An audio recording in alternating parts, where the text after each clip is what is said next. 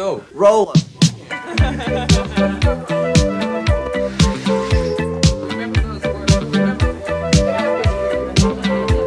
¿Qué tal amigas y amigos? Bienvenidos a un nuevo programa de Aprende, ahorra e invierte. Y en esta ocasión vamos a hablar sobre tasas de interés, qué son, cómo funcionan, quién las mueve, por qué deberíamos conocer las tasas de interés. Y para ello eh, tengo el gusto de tener a Marisa Ladrón de Guevara. Ella tiene pues ya más de una década gestionando portafolios, trabajando en diversas casas de bolsa, tiene eh, un programa de radio y bueno, ella es una este, ferviente eh, participante en los mercados y en llevar educación financiera. ¿Cómo estás, Marisa? Ay, Mauricio, muchísimas gracias. Qué, qué, este, qué bonita presentación. Muy agradecida de, que me hayas considerado para, para, este proyecto, que la verdad es que a mí me parece de suma importancia tener eh, pues, educación financiera que tanta falta nos hace en este, en este México. Y muy agradecida eh, de, estar contigo, con tu auditorio, de, toda la gente que te sigue, que yo sé que eres, eres muy famoso, Mauricio. Este, pues gracias, no, no soy muy famoso, pero la idea es contribuir a, a llevar un poco de educación financiera, de inversiones, de ahorro, y pues te doy las gracias nuevamente. Y regresando al tema de, de hoy, que es la tasa de interés, eh, lo que hemos visto es que la tasa de interés ha venido eh, retrocediendo en relación al año pasado y se vuelve muy importante pues de entrada saber pues qué es la tasa, para qué nos sirve y qué podríamos esperar de ella hacia el futuro. Entonces, eh, para quienes no eh, sean muy versados en el tema, ¿qué es la tasa de interés? Mira, Mauricio, eh, respondiendo puntualmente a tu pregunta, y, yo sé que este tema va a dar para, para muchísimos eh, seminarios, pero la tasa de interés eh, tiene como objetivo o, como función, pues, eh, regular el poder adquisitivo de, la gente, ¿no? Es decir, de, entrada decir que, esta tasa está determinada por Banco de México y la tasa de interés no es otra cosa y no vayamos a, a términos más rebuscados más que el precio del dinero. ¿Por qué? Porque pues ese es un mecanismo que tiene Banco de México como instrumentación de política monetaria para poder eh, darle un valor al dinero, ¿no? ¿Cuánto nosotros nos costa, nos, nos regresaría eh, de interés tener el dinero ahí o bien poderlo gastar y que tuviera otros fines eh, para, para la economía? Entonces la tasa de interés básicamente, eh, así como tú me lo preguntas, pues es, es, un, es un medidor, ¿no? Es un... Em, em, pues es el, instrumento de política monetaria que nos permite eh, controlar la inflación, es decir, eh, el, mandato constitucional de, Banco de México, porque hay que recordar que, es un mandato constitucional, es una, una institución autónoma que, que tiene sus propios eh, mecanismos, eh, pues lo que quiere él es mantener una inflación estable por mandato constitucional y en este sentido la tasa de interés es un mecanismo para llevar a cabo eh, esta, esta, premisa. Ok, entonces la tasa de interés la decide el Banco de México, la puede subir, la puede mantener, la puede bajar para controlar eh, la inflación. Es una de las herramientas que tiene para el control de la inflación. Es correcto. Y, en este sentido, eh, decirte, Mauricio, y anotar que eh, pues Banco de México da a conocer pues estas estas decisiones o estas estos anuncios de decisiones de política monetaria cada, eh, más bien ocho veces al año a lo largo de enero a diciembre y estas fechas ya están marcadas, estas fechas ya están publicadas incluso en la página de Banco de México donde cualquier, eh, cualquier persona tiene acceso a ver las fechas exactas y de acuerdo al calendario, eh, la, antes mencionada tasa o porque de pronto dicen pues la tasa objetivo, la tasa de referencia, pero se hace eh, hace sentido a, esta la tasa de interés y que en el día al día de hoy se encuentra en el 4.25. Muy bien. Eh, explícanos brevemente qué pasa con la economía cuando la tasa sube y o cuando la tasa baja. ¿Qué efectos tiene? Ok, vamos, vamos a poner el antecedente porque eh, en palabras llanas y, para todo nuestro auditorio, que entiendo que es muy diverso, vamos a ponerlo en que en qué es más conveniente y por qué eh, la tasa es tan importante en momentos de una coyuntura de crecimiento económico o de bajo crecimiento.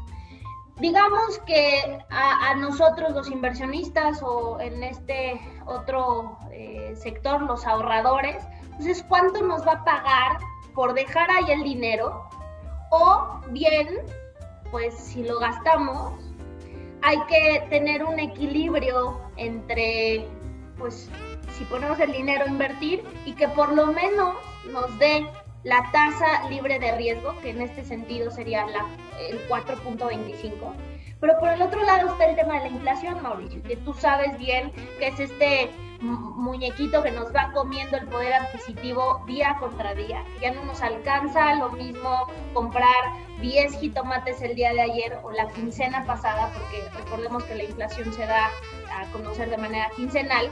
No nos alcanza lo mismo eh, comprar 15 jitomates hace 15 días que lo que nos puede costar el día de hoy. Y la inflación es este muñequito que nos va comiendo el poder adquisitivo y que eventualmente tiene una implicación la tasa de interés contra la inflación. Entonces, regresando a, a, por qué las tasas de interés vienen de manera descendente, es porque a partir por ahí de la crisis del 2008, que, que todos bien recordamos, ¿no? que antes de la, de la pandemia pues era denominada la peor crisis a nivel mundial, eh, pues los, bancos centrales a nivel mundial tenían eh, tasas altas.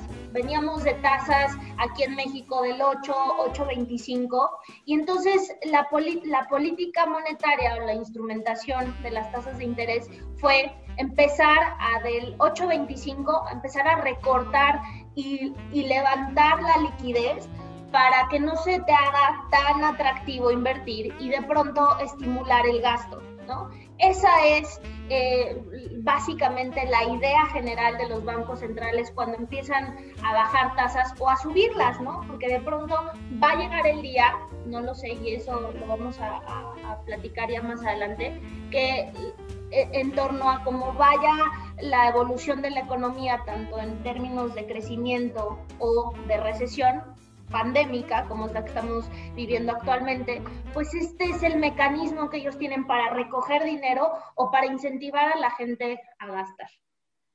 Ok, entonces si entiendo bien, si bajan la tasa, incentivan la economía, ya que el mercado buscaría invertir y o solicitar crédito. Eh, para de esa manera eh, hacerle frente a esta situación económica, ¿no? Y eh, de otra manera, al subir la tasa, pues limitaría el acceso al crédito y con eso eh, buscaría contener la inflación. ¿Estoy bien? Totalmente de acuerdo, no. Ahora, en Estados Unidos tenemos una tasa casi del 0% prácticamente del cero. Y acá hay una tasa del 4%. Y muchas veces hay personas que preguntan, soy un ahorrador, ¿dónde debería tener mi dinero? ¿Aquí en México al 4 o en Estados Unidos al 0, pero con la diferencia cambiaria? Claro. ¿Tú qué pensarías?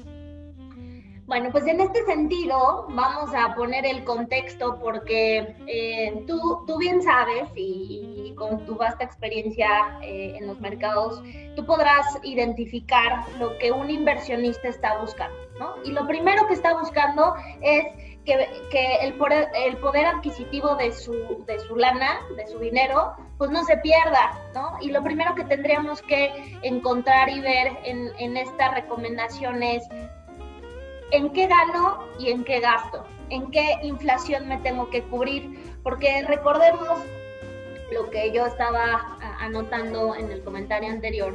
Eh, lo que nos sirve y en lo que nos tenemos que fijar nosotros como inversionistas es en qué tipo de moneda gasto y gano, es decir, en este caso pesos, en qué tipo, en qué inflación me voy a cubrir. A mí la inflación de Estados Unidos, Mauricio, la verdad es que, pues, no, pues no es que me venga este, pero no me importa tanto porque eventualmente la inflación que trae eh, el último dato de Banco de México, este programa está siendo grabado en octubre, pues el último dato que tenemos es de septiembre y estamos por ahí del orden del 4, cuando la tasa está al 4.25.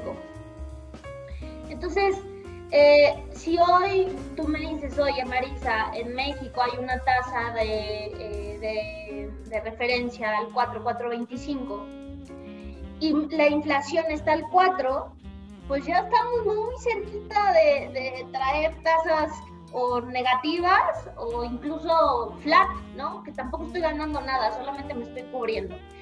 Y la respuesta al si invierto allá, pero, pero gano aquí, ¿no? Realmente eh, en, un, en, un, eh, en un movimiento de lo que yo puedo ganar vía apreciación eh, cambiaria, o bueno, por el, por el tema del tipo de cambio, pues no tiene nada que ver con la protección de inflación que yo tengo que traer de mis pesos. Entonces, en este sentido, yo te, yo te diría, y yo siempre soy, pues, una, una fiel creyente de, en qué ganas, en qué gastas, en qué te tienes que cubrir. Sin embargo, el, participar en mercados internacionales no se descarta, aunque las tasas libres de riesgo, que en este sentido, me, como tú bien lo anotas, que están al cero en Estados Unidos, pues, pues como que hay que buscar otro tipo de activos eh, que tengan un poquito mayor eh, de rendimiento con un poquito mayor de, de riesgo, ¿no?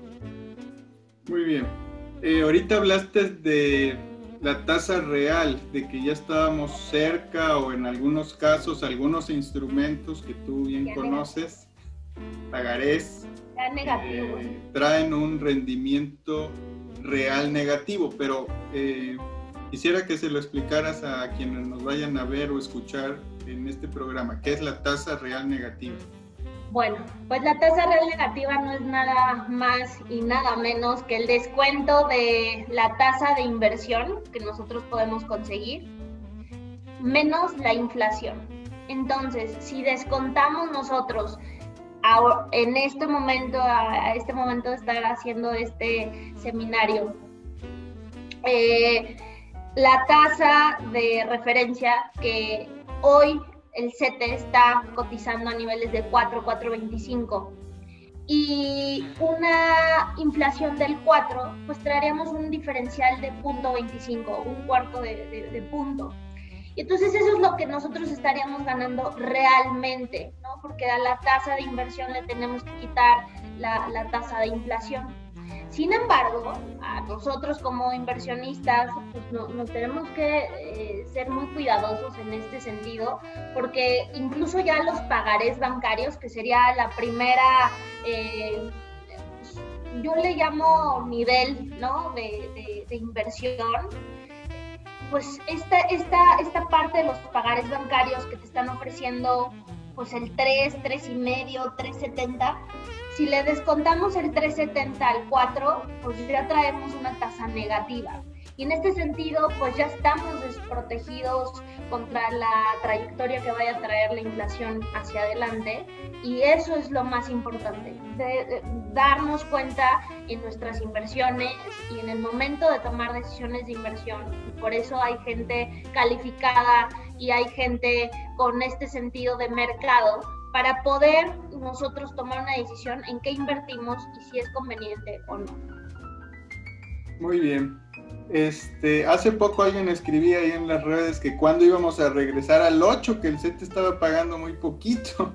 Y, bueno, yo este, comentaba que pues históricamente pues el CET en los últimos 15 años pues nos ha servido para protegernos de la inflación y este efecto que vimos el año pasado, casi dos años, pues es un efecto que se da casi cada década, donde tenemos un instrumento libre de riesgo que supera de manera porcentual muy importante a la inflación y que de acorde a lo que decía el Banco de México es que este periodo de tasas bajas pues pudiera durar al menos un par de años.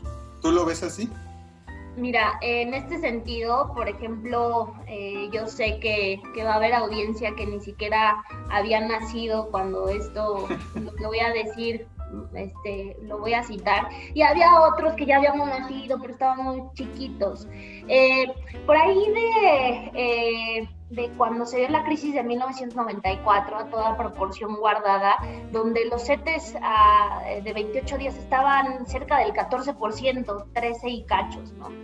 Y pues una inflación irreal de más del 80% y este variables macroeconómicas como el tipo de cambio que bueno este, ya ya ya se podrán acordar. En fin no es a toda proporción guardada no quiere decir que, que la actual crisis, las, eh, que, que, porque las tasas de interés bajaron, el dólar se, de, se apreció cerca de un 16-17% en lo que va del año, que la inflación se acerca al objetivo de Banco de México, que, que dicho sea de paso, y, me gustaría así eh, anotarlo, que el, objetivo de Banco de México es tener la inflación con un rango de más menos 3, eh, en un rango del 3% más menos 1, es decir, del 2 al 4. Ese es el rango de inflación que Alejandro Díaz de León, gobernador del Banco de México, desayuna, come y cena, ¿no? Que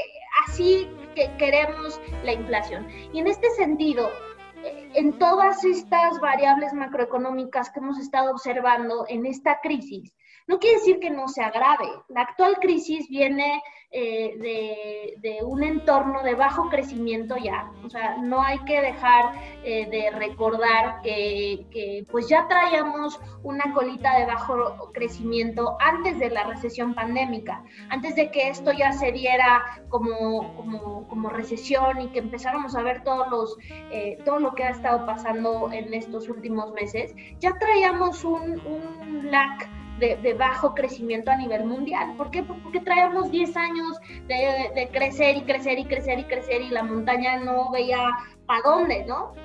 Entonces, en este sentido, yo creo que de por sí ya traíamos un entorno de desaceleración. Y luego entramos a la recesión pandémica, bueno, pues se hace el hambre con las ganas de comer. Y yo creo que más allá de que la profundidad de la crisis actual todavía no se puede determinar, porque ahí viene un segundo rebrote, en fin, este, hay muchísimas cosas que, que incidirán en, en la profundidad todavía de esta crisis. Eh, hacia adelante la recuperación económica va a ser la que nos pueda dar la banderita para si suben las tasas de interés de manera rápida o se mantienen en un periodo prolongado de, baja. Y en mi particular punto de vista yo creo que veremos eh, los siguientes años en un entorno de bajas tasas, de incentivos económicos, fiscales y toda esta maquinaria pesada que están tratando de, poner a, a favor las principales economías para jalar e incentivar el crecimiento. Yo no creo que los bancos centrales ni mundiales y mucho menos el de Banco de México tenga espacios para regresar a tasas del 8, 8 y 9%. Yo la verdad es que no, no lo veo. Muy bien, eh, muy amplia tu respuesta. Eh, cuando se presentan estos efectos, eh, eh, hay, el dinero se mueve, ¿sí? El dinero eh, inteligente, vamos a llamarle así, busca acceder a otro tipo de instrumentos que puedan paliar la baja de los instrumentos de corto plazo que por su funcionamiento pues tienden a bajar también en rendimiento. ¿Qué opciones de la misma categoría, es decir, con poco riesgo, podrían superar o darnos un poquito más de rendimiento? Mira, Mau, eh, en este sentido, yo te podría decir que, y, tú, me vas a, tú me vas a secundar esto, todo depende del cliente, ¿verdad? Porque de pronto si todo depende de qué esperemos de esa inversión. Porque si tú y yo nos ponemos a hacer un portafolio de acciones, muy probablemente tú y yo vayamos a dormir muy tranquilos. No nos va a espantar, somos este, experimentados, sabemos cómo funcionan las acciones. Pero una persona que más allá de que busque más rendimiento, porque el inversionista natural, es decir, eh, la concepción del inversionista lo que quiere es mayor rendimiento, menor riesgo. Esa es la naturaleza del inversionista. Sin embargo, en este sentido de, lo que está pasando de una baja de tasas, pues de entrada podríamos estar pensando en activos de tasa real, ¿no? A instrumentos que estén denominados en tasa real, que nos ayuden a subirnos a, esta protección de la inflación. Recordemos otra vez para, para la audiencia que cuando hablo de instrumentos de tasa real son los que tienen que ver con la inflación, que nos protegen contra la inflación.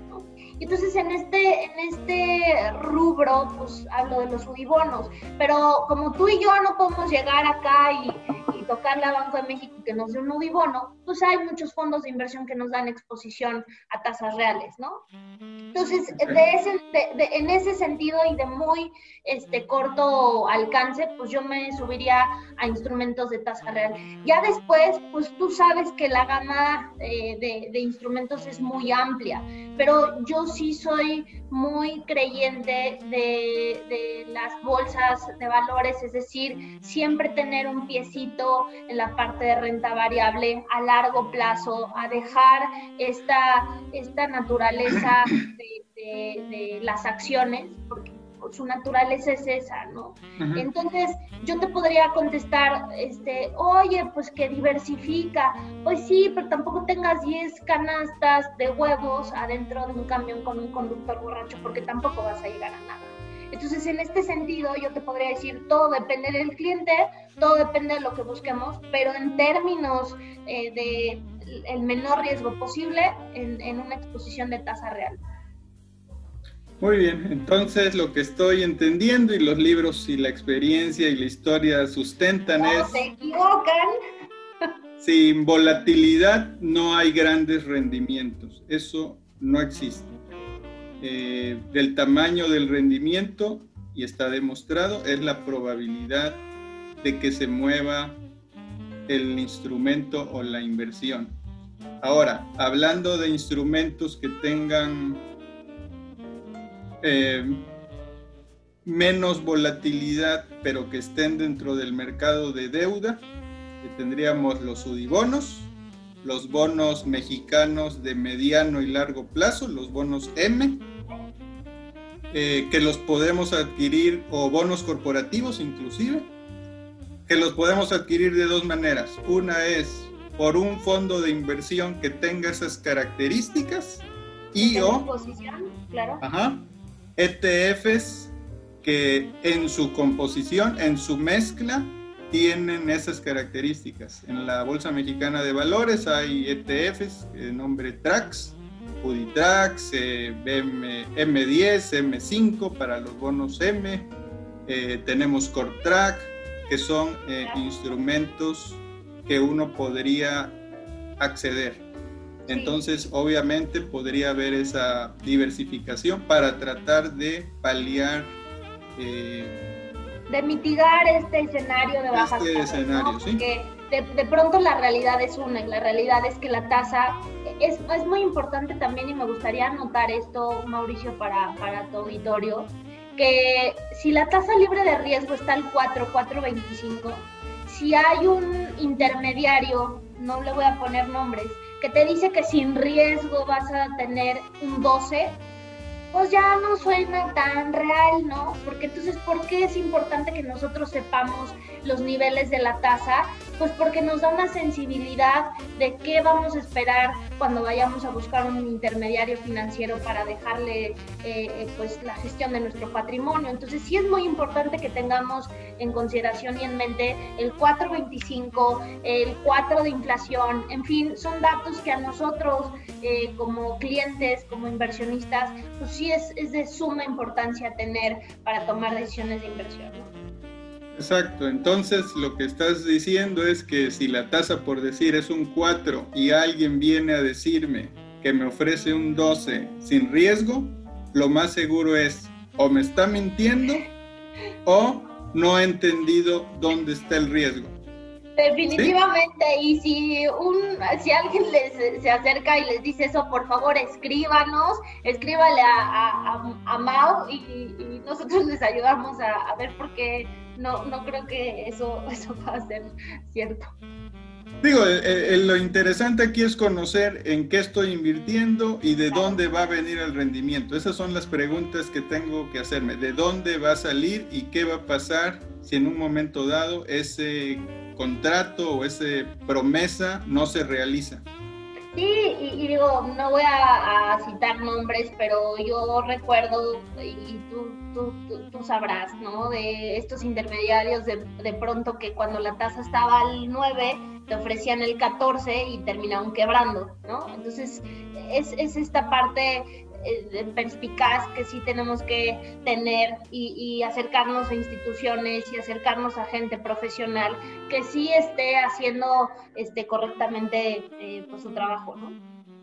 Ok, bueno, ya hablamos de la tasa desde un punto de vista del inversionista, pero no todo es malo, o sea, si voy a solicitar crédito, pues eso se vuelve eh, a mi favor. Es decir, si la tasa de interés es baja, pues tengo eh, el beneficio de que si voy a adquirir algo, por ejemplo, un bien inmueble, pues eso puede ser mejor que si la tasa está más alta. Mira, sí, eh, eh, la naturaleza diría que, pues la implicación de la baja de tasa sería en todo el mercado pero una de las realidades es que pues, las tarjetas de crédito no bajan un cuarto de punto, ni un punto, ni cinco puntos. Eh, el promedio de las tarjetas de crédito en México está por ahí del 34%, es el último dato que tengo, y, y no, no se han visto impactadas de manera importante en, la, en esta baja de tasas que ha tenido Banco de México.